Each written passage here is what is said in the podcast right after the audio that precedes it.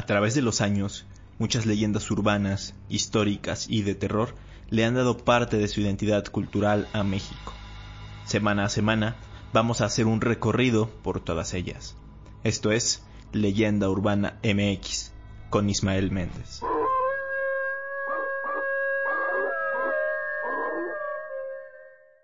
¿Qué tal? Sean bienvenidos a Leyenda Urbana MX Podcast. Un gusto saludarlos en este episodio número 7 de este programa dedicado a las leyendas e historias más impactantes de México. Después de una semana de ausencia en la que estuve muy atareado y no tuve tanto tiempo para preparar bien el episodio, regresamos con una buena noticia. Y es que además de que ya somos más de 500 aquí en Spotify, pues justo la plataforma incluyó el episodio de Fantasmas en Hospitales en una de sus playlists de podcast, específicamente en una muy buena llamada Crimen y Terror. Esto va a servir para darle difusión a esta emisión y a generar más audiencia por aquí. Por otro lado, en caso totalmente contrario, YouTube cada día se empeña más en meterle el pie a los creadores como yo. De hecho, lo más probable es que este episodio, por el simple hecho del título eh, que lleva, pues va a ser desmonetizado. Así que analizando muy bien las cosas, lo más probable es que deje de producir videos en específico para la plataforma de Google y el canal simplemente lo utilice como un repositorio para subir estos podcasts. Pero quizá más adelante hable en específico sobre esto. Por el momento ya basta de tanta charla previa y vamos al meollo del asunto. Esta semana decidí hablar de un tema que me han estado pidiendo bastante en los comentarios y es sobre los asesinos seriales en México. Así como a ustedes, a mí también me llama muchísimo la atención este tema. De hecho, hace ya muchos años me volví muy fan de un podcast llamado Testigos del Crimen, que lo conducía Roberto Coria, mismo que también tenía un programa que se llamaba Horroris Causa, muy bueno, que hablaban de todo el estudio del terror. Eh, pero bueno, en este Testigos del Crimen eh, hablaban de casos en específico de, asesinos mexicanos, famosos de mundiales también, y lo, veían desde un punto de vista de la criminología y la psicología. Iban desmenuzando los casos. Eh, lo malo es que ya no existe y además eliminaron los audios de internet. Pero bueno, hay tantos casos que se han dado en México que quizá requiera más de un episodio para abarcarlos, si no todos, sí un buen número de ellos. Pero nunca, mejor dicho, vámonos por partes y desde la forma más general del tema para responder una pregunta muy importante. ¿Qué se considera un asesino serial? ¿O cuáles son los parámetros para que alguien sea llamado asesino serial y no simplemente asesino? La definición más conocida o aceptada es que un asesino serial es un individuo que asesina a dos o más personas en un lapso de 30 días o más, con un periodo de enfriamiento entre cada uno de los asesinatos, y cuya motivación se basa en la gratificación psicológica que le proporciona cometer dicho crimen, dicho delito. Este término, como tal, serial killer, asesino en serie, se atribuye comúnmente al agente especial del FBI Robert Ressler en los años 1970. O sea que no necesariamente un asesino en serie es aquel que ha cometido decenas y decenas de crímenes. De hecho, la mayoría de los que están en esta lista no superan los 10 asesinatos, las 10 víctimas. Es fácil entender el concepto, por ejemplo, casos como el del asesino de Cumbres, o el conocido como Fausto, del que justo Spotify sacó un podcast con, con el caso del homicidio, son más bien casos de homicidio múltiple, más no de asesinos en serie. También de una vez me gustaría hablarles de los móviles o de los comportamientos de, estas personas, pero vamos a dejar esa explicación para la segunda parte. Así pues, vámonos ya de lleno a conocer o a revivir algunos de los casos que más han impactado a la sociedad mexicana a través del tiempo. Durante el porfiriato en la Ciudad de México, varios cadáveres comenzaron a aparecer a las orillas del río Consulado todos con las mismas características. Mientras Jack el Destripador hacía de las suyas en Londres, en México, un hombre de nombre Francisco Guerrero se convertía en el primer asesino en serie del que se tiene registro en el país. Su periodo de actividad fue durante el Porfiriato. Se calcula que entre 1880 y 1888 asesinó alrededor de 20 mujeres, prostitutas la mayoría, además de una anciana. En aquella época él mismo confesó que lo que lo llevaba a realizar el sanguinario acto era un deseo de acabar con el pecado en el que incurrían sus víctimas. Francisco Guerrero llegó a la Ciudad de México a los 22 años. Él era hijo de un carnicero y su madre era sumamente violenta. En el aspecto escolar apenas pudo terminar la educación primaria. Después de su llegada, en el río Consulado eh, se empezaron a encontrar cadáveres. De hecho, se había convertido como tal en un vertedero de los restos de más de una decena de mujeres estranguladas y torturadas. Eran las víctimas de Francisco Guerrero. Estas mujeres, en su mayoría eran prostitutas que laboraban en el centro de la Ciudad de México. Sus homicidios eran conocidos por todas las prostitutas de la zona, pero ninguna fue capaz de denunciar o de entregarlo a la policía debido al temor de posibles represalias en su contra. El modus operandi de, este sujeto era el siguiente. Caminaba por Santa Ana y Peralvillo, que pues eran las zonas que más conocía y en las que prácticamente vivía, se podría decir, y eh, pues también, de hecho, por este motivo conocía como todos los burdeles de la zona. Se acercaba a cualquier prostituta y le proponía el encuentro sexual, no sin antes decirles que, él era el degollador de mujeres y que si se negaban a, a lo que les proponía, pues sufrirían las consecuencias que el resto. Lo demás es historia, las violaba, las apuñalaba y las degollaba para después deshacerse de sus cadáveres en el ya mencionado río consulado. El mote de chalequero viene por dos razones distintas. Eh, la primera de ellas es que lo llamaban así porque siempre usaba un chaleco, siempre usaba esa prenda. Y también la, otra explicación es que era por mantener relaciones sexuales a chaleco, es decir, a la fuerza, un término que se utilizaba en aquella época.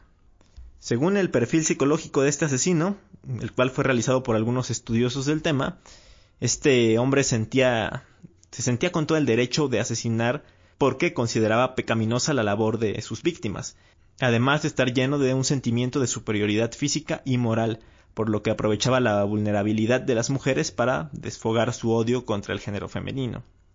Llegó a ser tan conocido en la época que incluso el mismísimo José Guadalupe Posadas le hizo varias ilustraciones. Posadas, que es el mismo quien realizó la conocidísima Katrina que todos utilizamos año con año. Además, este caso pues fue seguido por periódicos importantes igual de esa época, como El Imparcial y El Monitor Republicano. Se rumora que fue un vecino quien lo delató y los gendarmes pudieron arrestarlo en una pulquería ubicada en la colonia Peralvillo, que como les decía era pues la zona en la que más se movía. Esto fue en el año 1888 tuvo una condena que era la pena de muerte. Esta se la dieron en San Juan de Ulúa, en Veracruz.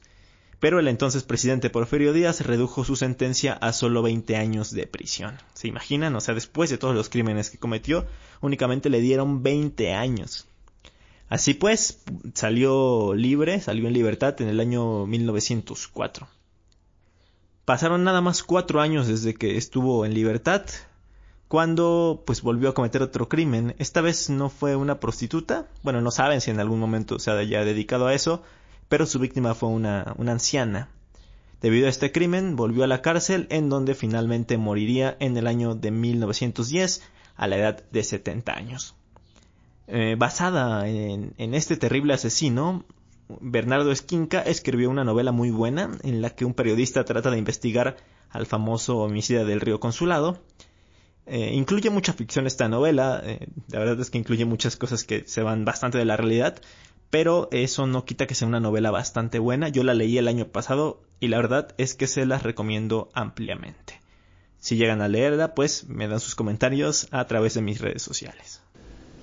En 1976, cuando Lecumberri dejó de ser la cárcel preventiva de la Ciudad de México, el edificio, el viejo edificio inaugurado por don Porfirio Díaz quedó vacío. Los presos pasaron a los reclusorios.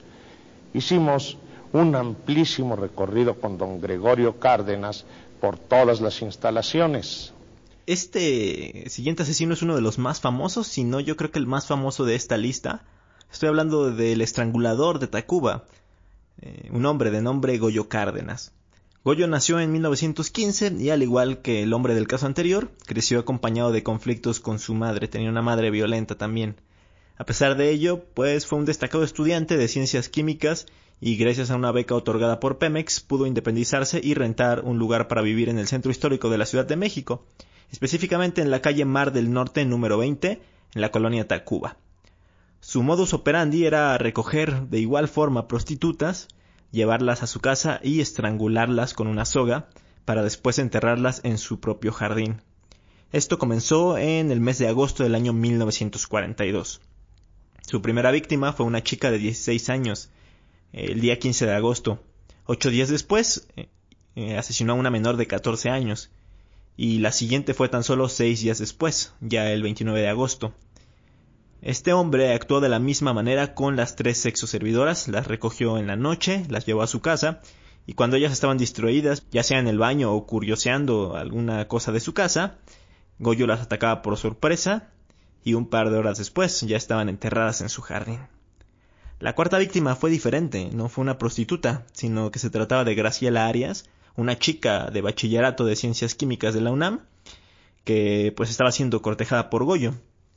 El 2 de septiembre de ese mismo año de 1942 se ofreció a llevarla a su casa y en el camino a bordo de su auto le declaró su amor. La chica la rechazó y pues esta vez no hubo ninguna soga de por medio, tal cual arrancó la manija del auto y la empezó a golpear en la cabeza hasta matarla. En esta ocasión hizo todo mal, hubo personas que atestiguaron haber visto a Graciela irse en el automóvil ese, ese día. Eh, Goyo le pidió a su madre que lo llevara a un hospital psiquiátrico ya cuando se sentía como acorralado, cuando veía que lo iban a capturar, pero pues al día siguiente confesó todos sus crímenes. Pasó 34 años en la cárcel, específicamente en el Palacio Negro de Lecumberri, que recordemos que antiguamente funcionaba como una prisión. E incluso pasó un pequeño lapso de tiempo internado en el manicomio de la Castañeda. Todos sus años preso los aprovechó para estudiar derecho, tocar el órgano, pintar, leer sobre trastornos mentales y escribir libros. Escribió un libro que se llama Celda 16, El pabellón de los locos, Una mente turbulenta y Adiós a Lecumberri. El doctor Alfonso Quirós Cuarón, padre de la criminología mexicana, llevó el caso de Goyo Cárdenas y determinó que su condición de asesino se desarrolló a causa de una encefalitis en su niñez, misma que ocasionó una infección en el sistema nervioso central, destruyendo tejido no reproducible. En su libro, El caso del estrangulador, pues, relata la historia de, de Goyo Cárdenas y cuenta que desde joven gustaba de torturar y matar pollos y conejos que padecía de enuresis, que bueno, la enuresis es un, trastorno, también se podría decir, es eh, una enfermedad, una condición en la que los niños no pueden controlar sus esfínteres y este se orinan en la cama, ¿no? Esto puede pasar con niños ya, pues sí, niños que están en la primaria, incluso casi en la secundaria, y esa es una condición que de hecho es algo interesante y lo vamos a ver en el próximo episodio, eh, que la tenían muchos, muchos asesinos en serie. Pero bien, también cuenta pues mucho sobre la relación enfermiza que tenía con su madre. Goyo Cárdenas se convirtió en el asesino más popular de México. Quedó en libertad el 8 de septiembre de 1976 y eh, fue, se podría decir que homenajeado incluso por el Congreso de la Unión, pues empezó a ser idolatrado porque era no por sus crímenes obviamente, pero lo consideraban un ejemplo de recuperación, era como el sinónimo o el éxito de una rehabilitación social. Es por eso que fue también un caso muy muy sonado más allá también de, todos los crímenes y las atrocidades que, que cometió, que también me parece absurdo que hayan hecho esto porque pues no hay más allá de una rehabilitación social no hay como un perdón para este tipo de cosas, ¿no? Y mucho menos de esta forma. Pero bueno, en las últimas décadas del siglo XX se le hicieron canciones, estampas, historietas y hasta una obra de teatro y un documental. Finalmente, el Goyo Cárdenas, eh, el estrangulador de Tacuba, murió un 2 de agosto de 1999. Tired of ads interrupting your gripping investigations? Good news. Ad-free listening is available on Amazon Music for all the music plus top podcasts included with your Prime membership. Ads shouldn't be the scariest thing about true crime. Start listening by downloading the Amazon Music app for free or go to amazon.com slash true crime ad free. That's amazon.com slash true crime ad free to catch up on the latest episodes without the ads. This Mother's Day, celebrate the extraordinary women in your life with a heartfelt gift from Blue Nile. Whether it's for your mom, a mother figure, or yourself as a mom, find that perfect piece to express your love and appreciation. Explore Blue Nile's exquisite pearls and mesmerizing gemstones that she's sure to love. Enjoy fast shipping options like guaranteed free shipping and returns. Make this Mother's Day unforgettable with a piece from Blue Nile. Right now, get up to 50% off at BlueNile.com. That's BlueNile.com. Yo soy la señora Juana Barraza Samperi. ¿Ruda o técnica? Ruda de corazón. ¿Y dónde es más ruda, aquí o en casa? Ah, pues en los dos lados. Vámonos ahora con un caso más reciente, se podría decir. Estoy hablando de uno que a mí sí me tocó verlo en las noticias, en la televisión, en el radio. Le daban muchísimo seguimiento por allá del año 2006. Estoy hablando del caso de Juana Barraza Sampeiro, mejor conocida como la Mataviejitas. Yo odiaba a las señoras porque mi mamá me maltrataba, me pegaba, siempre me maldecía y me regaló con un señor grande. Estas fueron las palabras de Juana Barraza Sampeiro cuando se le preguntó cuál era la razón por la que cometió varios homicidios. Así de cínica y así lo confesaba. Juana Barraza eh, se hacía pasar como una enfermera o como una asistente médica quien elegía a sus víctimas para asesinarlas, todas ellas pues mujeres de la tercera edad, quienes por lo regular se encontraban solas. Esto de acuerdo a lo, que les comentaba, ¿no? A lo que ella confesó que por qué elegía hacia sus víctimas. La forma en la que la Mataviejitas operaba contaba con un patrón particular, como en muchos de los casos de los asesinos seriales. Ella golpeaba a sus víctimas, en algunos casos las llegaba a apuñalar y en otros tantos las estrangulaba y en tres casos las víctimas de Juana Barraza tenían en su poder una copia de El niño del chaleco rojo, una obra de Paul Cézanne. Esto, pues al más puro estilo de los asesinos que hay en la, en la ficción y muchos otros también famosos que han tenido como este tipo de comportamientos en los que dejan algún objeto o alguna señal como de su crimen. Eh, ahora mismo se me viene a la mente un, dos películas basadas en, una serie de libros conocidos como la trilogía del Bastán, que justo están en Netflix. Una se llama El Guardián Invisible y el otra eh, algo de huesos, no recuerdo bien el, título, la segunda parte, en la cual pues eh, se desarrolla en una comunidad española y una investigadora está pues tras la pista de algunos asesinos que dejan muchas víctimas y lo particular es que dejan ese tipo de objetos, ¿no? Eh, uno deja como unas galletas, unos panecillos en, encima del cuerpo de las víctimas y el otro deja como una nota que dice tártaro. Yo sé que hay más casos, pero es el primero que se me vino a la mente en este momento y se me hace muy curioso que, que esta asesina mexicana hiciera lo mismo, ¿no? Con esta obra llamada El niño del chaleco rojo. En un principio, el gobierno mexicano estaba seguro de que el autor de estos homicidios de ancianos era un hombre que se vestía de mujer para ganarse la confianza de sus víctimas, e incluso circuló un retrato hablado del homicida. Pero su ola de asesinatos no duraría por mucho más tiempo, pues Juana Barraza cometió un error en su último asesinato y fue el que le llevaría a su detención allá en el año 2006. En enero de ese mismo año, la Mataviejitas cometió su último crimen, al apuñalar y estrangular a Ana María de los Reyes Alfaro, quien se calculaba tenía unos 80 años de edad en ese entonces. Pero lo que Juana Barraza no pues no calculó, se puede decir, fue que Ana no estaba sola, pues eh, tenía un inquilino viviendo con ella, mismo que se dio cuenta del crimen que cometió y de inmediato avisó a las autoridades, quienes lograron capturar al temido asesino en serie, pero para su sorpresa, no se trataba de un hombre, sino de una mujer. Tras esta detención, su cara acaparó las primeras planas de todos los medios de comunicación mexicanos. Les cuento que también me tocó ver todo eso, entonces sí fue como súper, súper sonado, era eh, la de ocho columnas. Y bueno, en ningún momento se mostró arrepentimiento alguno esta mujer.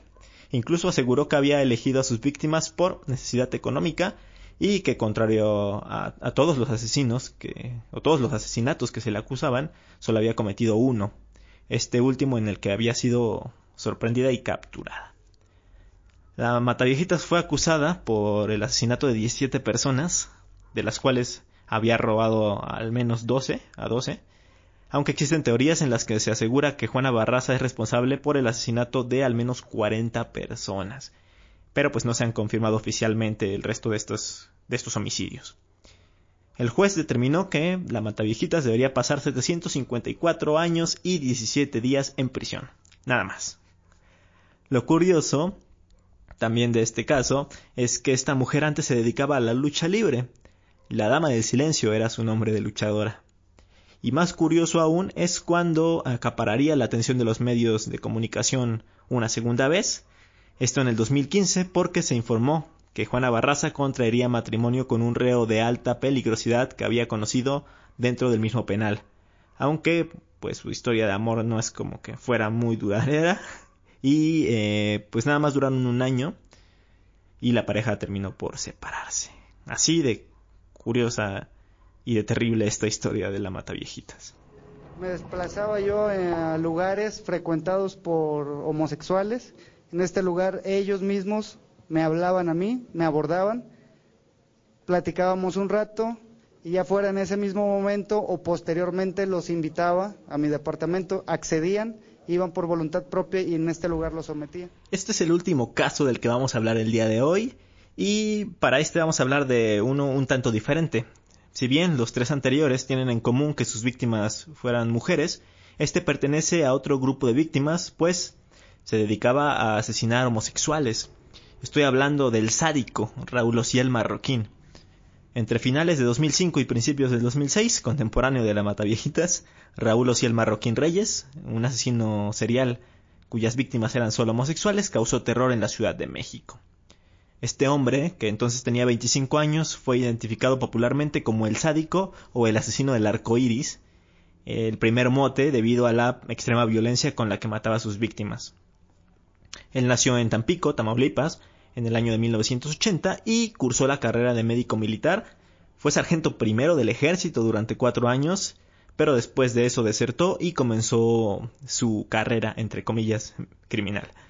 Su primer delito fue robo con violencia, por la que pasó un año en prisión. Esto en agosto de 2005. Fue liberado y esto en su ciudad natal. Ya después de que fue liberado, decidió mudarse a la capital del país, en ese entonces al Distrito Federal. Debido a la hazaña con la que mataba a sus víctimas, los investigadores de la Procuraduría Capitalina no tardaron en catalogar los crímenes como de odio por homofobia. Eh, aborrecía a los homosexuales, a quienes asesinaba, los asfixiaba lentamente con una bolsa de plástico hasta que se desmayaban. Cuando despertaban, repetía la operación, ya que después los remataba ahorcándolos con sus manos y dejaba sus cuerpos en maletas que abandonaba por las calles de la Ciudad de México. Una atrocidad lo que hacía este tipo. Su modus operandi era abordar a sus víctimas en bares de la zona rosa, a quienes investigaba para saber si sus familiares podrían pagar un rescate. Si confirmaba esa teoría o esa información, procedía a secuestrarlos. Era apoyado por un cómplice identificado como Juan Enrique Madrid, aunque nunca se supo nada de su paradero, a él sí no lo pudieron atrapar.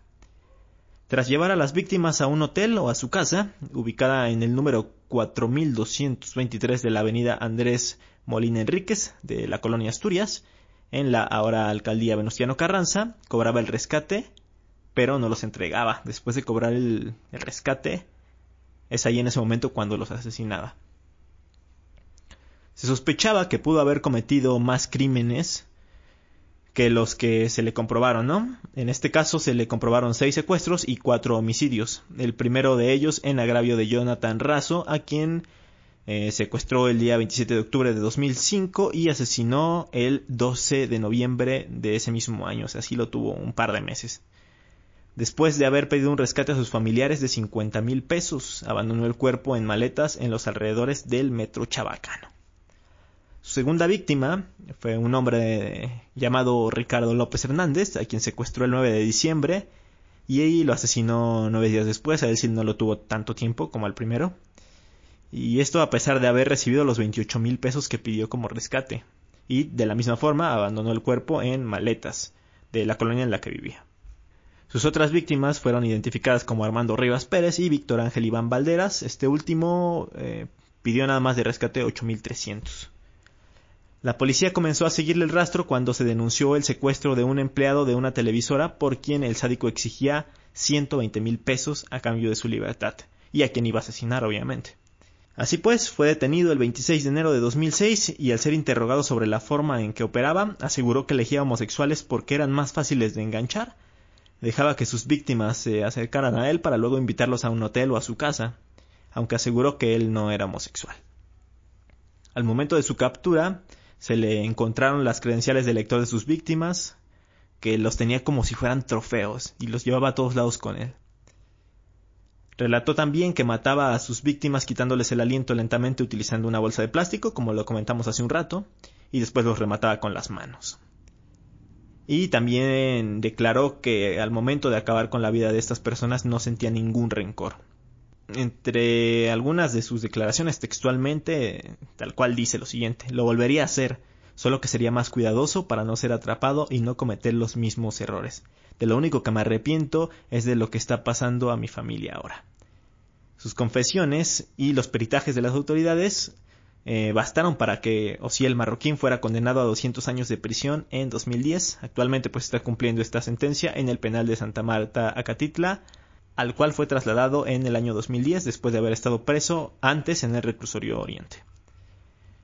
De hecho, recuerdo muy bien que dramatizaron este caso en un episodio de Un día cualquiera, que era un programa de TV Azteca en el que presentaban tres historias, dos de ellas reales y una falsa, y el espectador tenía que adivinar cuál era la inventada. De hecho, por este episodio como que conocí el caso, no había escuchado nada de, de este, y ya después, escuchando el podcast este que les mencionaba al inicio, Testigos del Crimen, eh, recuerdo que mencionaron también esto y me vino a la mente inmediatamente este, este programa que, que, pasaban hace un par de años. Un caso sin duda terrible como todos los anteriores y pues estas personas que no tenían rencores ni remordimientos, no sé. Vamos a conocer la mente de los criminales en el siguiente episodio para que tengamos un poco más claro por qué hacían este tipo de cosas. Y pues eso, no se pierdan el siguiente episodio porque ahí voy a hablar de otros asesinos célebres, entre comillas, eh, como el caníbal de la Guerrero y otros cuantos más. Incluso si conocen a alguno en particular, háganmelo saber en mis redes sociales. Recuerden que me pueden encontrar en Facebook y en YouTube como Leyenda Urbana MX y en Twitter e Instagram como Ismael Saek, Ismael Z A E K. Eh, también, pues este episodio lo escucharon en domingo. Generalmente subía los episodios en viernes, pero ahora que nada más voy a estar subiendo los podcasts, probablemente eh, los suba en domingo. Aún estoy probando bien los días y cuál, qué día tiene mejor rendimiento. También me gustaría que ustedes me dieran su opinión, qué día les gusta más que lo suba. Y si lo están escuchando el lunes en YouTube es porque ya no me dio tiempo de subir el audio con la imagen a esa plataforma que tarda muchísimo más que cuando la subo a Spotify. Entonces, pues nos escuchamos la próxima semana. Mi nombre es Ismael Méndez y hasta la próxima.